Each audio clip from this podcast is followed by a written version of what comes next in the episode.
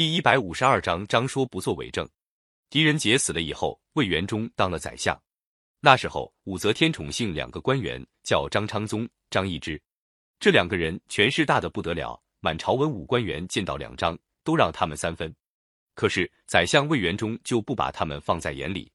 魏元忠是个有名的硬汉，在周兴、来俊臣得势的时候，他三次被诬陷遭到流放，有一次差点被处死，但是他始终没有屈服过。后来他担任洛州刺史的时候，张易之的仆人在洛阳大弦上仗势闹事，欺压百姓。洛阳官员因为闹事的是张府里的人，不敢奈何他。这件事传到魏元忠那里，魏元忠把那个仆人抓了起来，一顿板子打死了。魏元忠做了宰相后，武则天想把张易之的弟弟张昌期任命为长史，一些大臣迎合武则天的意思，都称赞张昌期能干。魏元忠却说张昌期年轻不懂事，干不了这样的大事。这件事就只好搁了下来。为了这些事，张昌宗、张易之两人把魏元忠恨得要死，千方百计想把魏元忠除掉。他们在太后面前诬告魏元忠，说魏元忠在背后议论太后老了，不如跟太子靠得住。武则天一听就火了，把魏元忠打进了牢监，准备亲自审讯，并且要张昌宗他们两人当面揭发。张昌宗恐怕辩不过魏元忠。就偷偷的去找魏元忠部下官员张说，要张说做伪证，并且说只要张说答应，将来就提拔他。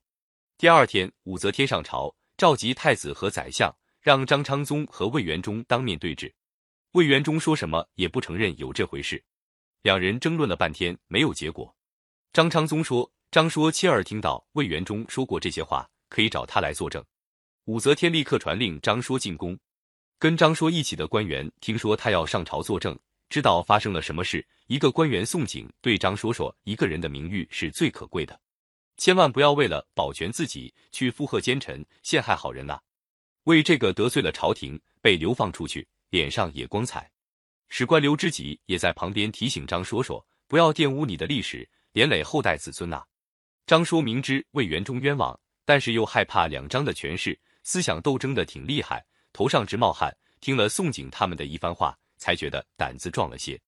张说进了朝堂，武则天问他说：“你听到魏元忠诽谤朝廷的话了吗？”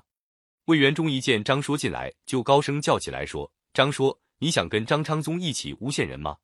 张说回过头来，哼了一声说：“魏公枉做宰相，竟说出这种不懂道理的话来。”张昌宗一看张说的话不对头，就在旁边催促他说：“你别去管他，快来作证。”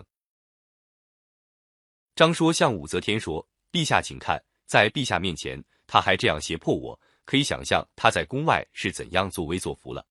现在我不能不实说，我确实没听魏元忠说过反对陛下的话，只是张昌宗逼我做伪证罢了。”张昌宗一见张说变了卦，气急败坏的叫了起来：“张说这小子是魏元忠的同谋犯。”武则天是个聪明人，听了张说的答话，知道魏元忠的确冤枉。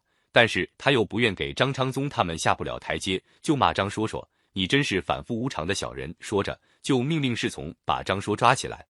以后武则天又派人审讯张说，张说横下一条心，咬定他没有听到魏元忠说过谋反的话。